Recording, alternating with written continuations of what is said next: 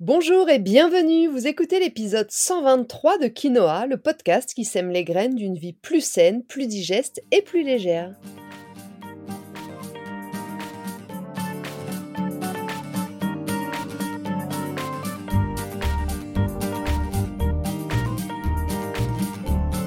Je suis Julie Coignet, naturopathe spécialisée dans les troubles digestifs et les maladies inflammatoires chroniques de l'intestin. J'accompagne aussi les femmes enceintes, les enfants et les sportifs via des consultations sur Montpellier ou à distance, des programmes d'accompagnement en ligne et des cours de yoga. Ma mission à travers ce podcast est de vous aider à comprendre simplement comment vous fonctionnez pour que vous puissiez mettre en place de nouvelles habitudes de vie plus saines, mais aussi gagner en légèreté au niveau de votre corps, de votre digestion et de votre esprit. Cette semaine, dans le 123e épisode du podcast, le premier de 2024, je vous souhaite tout d'abord une merveilleuse année. J'espère que vous avez passé de joyeuses fêtes, j'espère que vous n'avez pas trop subi votre ventre et que vous avez réussi à profiter sereinement. Pour commencer cette année, plutôt que de vous proposer une énième liste de bonnes résolutions du type euh, vous remettre au sport, manger plus équilibré, vous coucher plus tôt un soir par semaine, etc., etc., j'ai eu envie de vous proposer autre chose. J'ai eu envie de vous proposer de vous faire un vrai beau cadeau pour cette nouvelle année en apprenant à vous aimer. Je dis apprendre parce que c'est la plupart du temps quelque chose qui n'est absolument pas évident pour beaucoup d'entre vous et qui demande donc un apprentissage. Peut-être que vous n'êtes pas du tout concerné par ce sujet, que vous avez déjà appris à vous aimer, que vous vous aimez depuis toujours très naturellement. Et dans ce cas-là, c'est magnifique. Mais je sais aussi que vous êtes très nombreux, nombreuses à manquer d'estime pour vous-même. Vous êtes nombreux à aimer plus les autres que vous, à ne jamais vous estimer à votre juste valeur, voire à vous dévaloriser en permanence. Nombreux donc à manquer d'amour pour vous-même. Et quand on manque d'amour pour quelqu'un, quel qu'il soit, eh bien on manque d'intérêt, de bienveillance, on ne prend pas soin de cette personne ou pas suffisamment. Alors si cette année, vous appreniez à vous aimer, pour prendre plus soin de vous, de votre corps, de votre esprit, de votre ventre. Dans cet épisode, nous allons voir de quoi il s'agit vraiment lorsqu'on parle d'estime de soi ou d'amour de soi. Et puis ensuite, je vous donnerai mes conseils pour commencer ce travail d'apprendre à vous aimer il est très très souvent plus facile d'aimer les autres que de s'aimer soi-même. C'est étrange, non? Vous ne trouvez pas? Apprendre à s'aimer soi-même, c'est une des tâches les plus difficiles à accomplir. Et pourtant, il me semble que c'est aussi la plus importante pour avoir une vie heureuse, équilibrée, épanouie, accomplie. En vrai, qui mieux que vous-même pour vous aimer sans limite et sans concession? Pourtant, aimer l'autre, lui apporter de l'affection, de la compréhension, de l'amour, de la tendresse, le féliciter pour ce qu'il fait, ça vous paraît assez naturel et finalement assez simple. Alors que la même chose pour vous-même vous demande souvent un apprentissage long et tortueux. Mais ça veut dire quoi exactement s'aimer soi-même? Eh bien, je dirais que c'est être conscient de ses forces, de ses qualités, de ses talents, tout autant que de ses défauts et de ses erreurs. Ce n'est pas aimer tout chez soi, c'est pas possible, soyons réalistes, mais croire en soi, en ses capacités, apprendre à être fier de soi lorsqu'on fait des jolies choses, fier de ce qu'on accomplit, fier de qui on est. Être fier, c'est pas un vilain mot. C'est un peu comme euh, opportuniste. Vous savez, c'est souvent connoté négativement. Mais être fier de soi, c'est tout à fait nécessaire lorsque c'est justifié. S'aimer, c'est accepter de ne pas être parfait et s'offrir la même bienveillance que celle qu'on pourrait offrir à son meilleur ami ou à sa moitié ou à ses enfants vous êtes souvent tellement plus compréhensif envers les autres qu'envers vous-même. Je dis vous, mais moi aussi je suis comme ça. S'aimer soi-même, c'est s'accepter pleinement et sans condition, être sa meilleure amie, son meilleur soutien, quoi qu'il arrive. Ça passe donc par être en paix avec soi-même et avec ses décisions, savoir que les choix qu'on fait ne nous mettent pas en péril parce qu'on s'aime suffisamment pour ne pas se faire de mal et qu'on accomplit uniquement ce qui est bon pour nous. Attention, ça ne veut pas dire faire le fanfaron toute la journée, se vanter et ne jamais se remettre en question tellement on est sûr de nous. Ça ne veut pas dire non plus aimer tout ce qu'on est. On ne peut pas aimer certains de nos traits de caractère ou certaines de nos réactions parfois, mais ça fait partie de nous et on peut essayer d'évoluer ou de changer. S'aimer, c'est pas non plus rester figé tel quel. On s'accepte, mais ça ne doit pas nous empêcher d'évoluer. Et puis aussi, s'aimer soi-même, ça devrait être quelque chose d'inconditionnel. Je pense que c'est se fourvoyer que de penser qu'on s'aimera plus quand on aura 10 kilos de moins, quand on se sera refait faire le nez, lorsque notre apparence sera différente ou quand on aura, je sais pas, une nouvelle voiture, un nouveau téléphone. On parle ici de valeur et d'estime de soi. On ne parle pas de possession, de matérialisme ou d'apparence physique. Ça n'a rien à voir. Vous aurez beau faire tout ce que vous voulez avec votre physique, si vous ne vous aimez pas profondément, ça ne changera rien à l'amour que vous vous portez. Parce qu'en vrai, le souci, c'est pas vos kilos en trop, mais bien l'image que vous vous en faites, ou encore l'influence des facteurs extérieurs comme le regard des autres ou les réseaux sociaux qui vous font penser que votre vie serait beaucoup mieux sans ces kilos en trop et que seulement à partir de ce moment-là, vous mériterez de vous aimer. Mais non, c'est pas vrai, c'est une erreur de jugement. L'amour de soi devrait être inconditionnel, je le répète. Et nombreux sont celles et ceux qui ont de vraies difficultés à s'aimer, pour la simple et bonne raison qu'on a tendance à focaliser beaucoup plus facilement sur ce qui ne va pas, sur ce qu'on n'aime pas chez nous plutôt que l'inverse. Donc s'aimer soi-même, c'est savoir prendre les bonnes décisions, celles qui viennent du cœur, comme on dit, celles qui viennent de nos ressentis profonds, et non pas se laisser influencer par le regard ou la vie des autres. Et si je vous parle de tout ça aujourd'hui, c'est parce que c'est super important de s'aimer. C'est une des bases fondamentales de notre bien-être. Quand on s'aime, on prend de meilleures décisions qui vont influencer notre vie tout entière. C'est donc le fondement de notre vie. Vous aimer va influencer la façon dont vous allez vous traiter, mais aussi la façon dont vous allez traiter les autres. C'est un handicap important dans la vie de ne pas s'aimer parce que vous n'allez pas faire les bons choix. Se connaître, se voir tel qu'on est, se comprendre, se respecter, s'aimer, ce sont les étapes indispensables, je pense, d'une vie alignée, d'une vie épanouie. Contrairement à une vie dans laquelle vous passerez votre temps à vous juger, à ne pas respecter vos besoins profonds, à vous critiquer, à vous penser nul. Attention, comme je le disais il y a un instant, apprendre à s'aimer, ça ne veut pas dire devenir égoïste, ne penser qu'à soi, se faire passer en premier ou encore se considérer comme le centre du monde.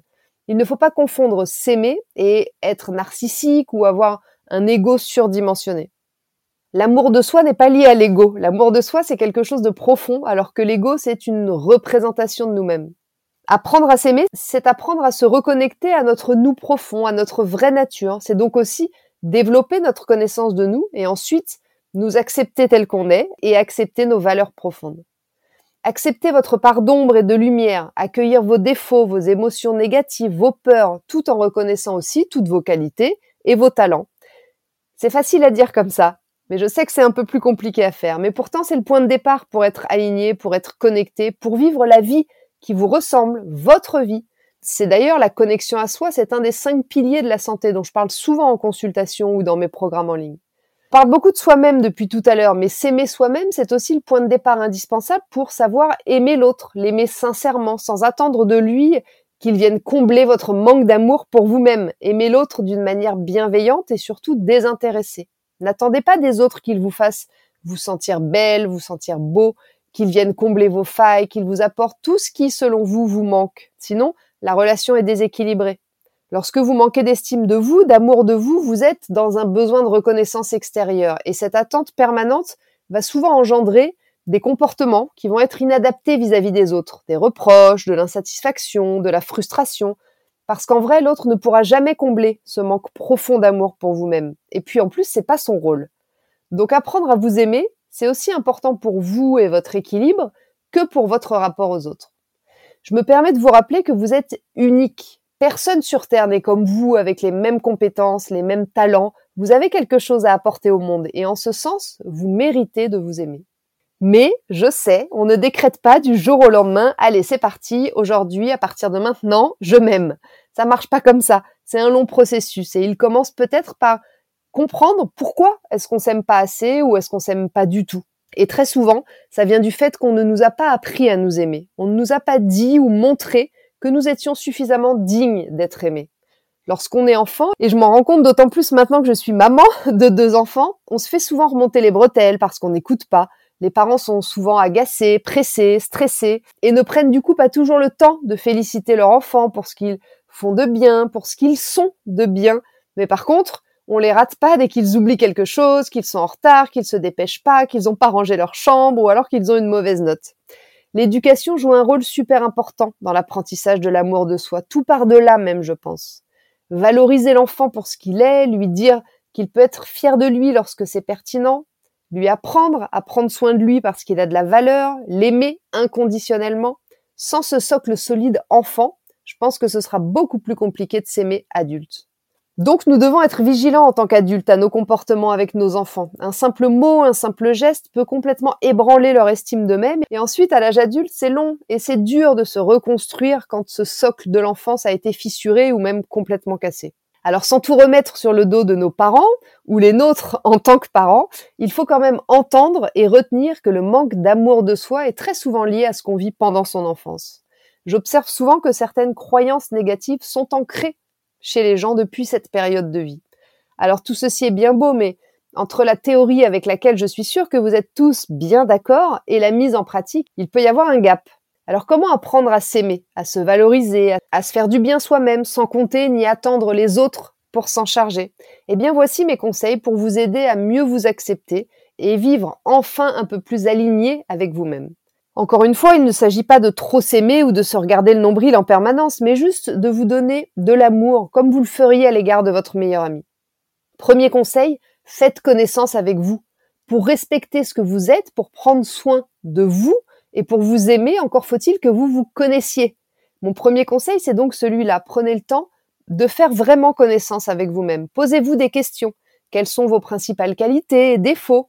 Qu'est-ce que vous aimez faire plus que tout?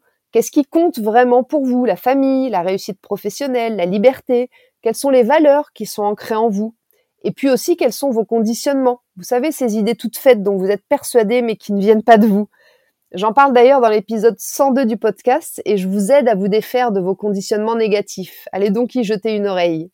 Ensuite, centrez-vous plus spécifiquement sur vos qualités, les compliments que vos proches vous font, vos succès, ça peut être le gâteau d'anniversaire de votre enfant, tout comme une victoire sportive ou un dossier pro que vous avez rondement mené, ou encore le chemin que vous avez parcouru pour en arriver là où vous êtes aujourd'hui. Peu importe le sujet, peu importe le domaine, mais quelle qualité avez-vous utilisé pour arriver à ça? De la persévérance, du courage, de la patience, de l'ingéniosité, peut-être de l'écoute? Et puis maintenant, soyez aussi honnête sur vos défauts. Personne n'est parfait, tout le monde sait ça. Demandez à votre entourage quels sont vos défauts, acceptez-les, ne vous vexez pas, et demandez-vous plutôt comment vous pourriez peut-être améliorer certains de ces points. Notez tout ça sur un papier, revenez-y de temps en temps, prenez le temps, modifiez-le, complétez-le. C'est, je pense, un bon début pour apprendre à mieux vous connaître et à vous respecter. Deuxième conseil, arrêtez de vous comparer. Il n'y a rien de pire pour perdre en estime de soi que de se comparer aux autres, parce que naturellement, on va toujours se comparer aux personnes qui ont quelque chose de plus que nous. Donc on doute, on remet nos choix en question, voire carrément on se sent tout pourri. Mais pourquoi vous ne vous comparez jamais aux personnes qui ont moins que vous, aux personnes qui n'ont pas votre chance? Vous verriez que c'est bien plus efficace pour apprendre à aimer votre vie et à vous aimer. C'est sûr que la vie actuelle avec l'omniprésence des réseaux sociaux, ça n'aide vraiment pas. Mais sachez que la plupart des photos sont retouchées et que les gens ne montrent que ce qui est joli dans leur vie, c'est le principe. Donc ne vous focalisez pas sur ça, c'est pas la vraie vie. Mon conseil concret sur ce point, c'est d'arrêter de suivre tous les comptes Instagram ou autres qui vous procurent un sentiment de jalousie, d'énervement, de frustration lorsque vous voyez passer leurs posts. L'intérêt des réseaux, selon moi, c'est plutôt de s'inspirer ou de fédérer, mais pas de se comparer au point de se saper le moral et du coup de se trouver complètement nul. En prenant un peu de distance avec tout ça, vous verrez que vous vous sentirez plus connecté à vous-même et à ce qui vous fait du bien. Et en parlant de prendre de la distance, mon conseil numéro 3, c'est justement de prendre de la distance avec le négatif et de plutôt cultiver la positive attitude. Ce sont les remarques négatives qui, enfant ou même encore maintenant, vous blessent. Ce sont ces remarques négatives entendues lorsque vous étiez plus jeune qui, encore aujourd'hui, vous font douter de vous et de votre valeur. Vous savez, les petites phrases que vos parents ont pu dire un jour comme euh, Mais t'es stupide ou tu le fais exprès? Attention, maladroite comme tu es, tu vas encore tout renverser. Ou encore euh, Comment on va t'habiller avec tes grandes jambes? Aucun pantalon ne te va. Ou alors, laisse passer ton frère parce qu'avec lui, ça va toujours plus vite. Eh bien non, vous n'êtes pas stupide. Vos jambes longues sont un sacré avantage aujourd'hui maintenant que vous êtes adulte. Votre frère fait peut-être tout plus vite que vous, mais vous êtes tellement plus soigné et attentionné. Et puis d'abord, qui vous a fait ces réflexions qui trottent encore dans votre tête? Certainement pas une personne qui avait appris à s'aimer. Il est difficile d'apprendre à s'aimer soi-même quand on a reçu de la part des autres des messages négatifs. Parce que si on ne vous a pas appris comment vous aimez vous-même, alors vous êtes dépendant uniquement de l'image que vous renvoient les autres. Prenez du recul sur ces pensées négatives qui vous hantent depuis des années. Apprenez à voir le positif, le verre à moitié plein. Il y a toujours du positif et du négatif dans chaque situation. Donc c'est à vous de décider de voir la vie comme vous en avez envie. Il y a une petite citation euh, euh, chinoise, je crois, indienne, je sais plus, qui dit l'espace d'une vie est le même qu'on le passe en chantant ou en pleurant. Donc choisissez peut-être plutôt de cultiver un état d'esprit positif. C'est primordial pour vous aimer vous-même. Vos pensées sont la base de tout et c'est elles qui influencent ensuite vos émotions. Si vous pensez de manière positive sur vous-même, il vous sera beaucoup plus facile de vous aimer. Quatrième conseil, oubliez le perfectionnisme. Alors celui-là, il m'a tellement desservi pendant des années et même encore un peu aujourd'hui, je dois bien l'avouer.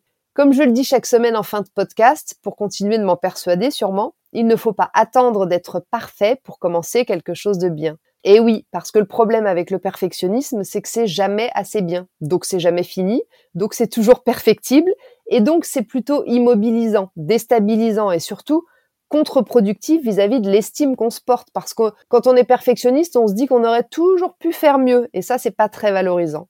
Au lieu de ça, essayez de vous réjouir de ce que vous avez déjà fait, de capitaliser plutôt sur le chemin que sur le résultat, et puis d'écouter vos ressentis aussi pour vous faire un peu plus confiance.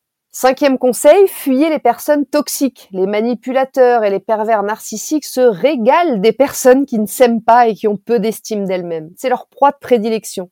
Donc essayez de choisir de vous entourer plutôt de personnes positives et bienveillantes.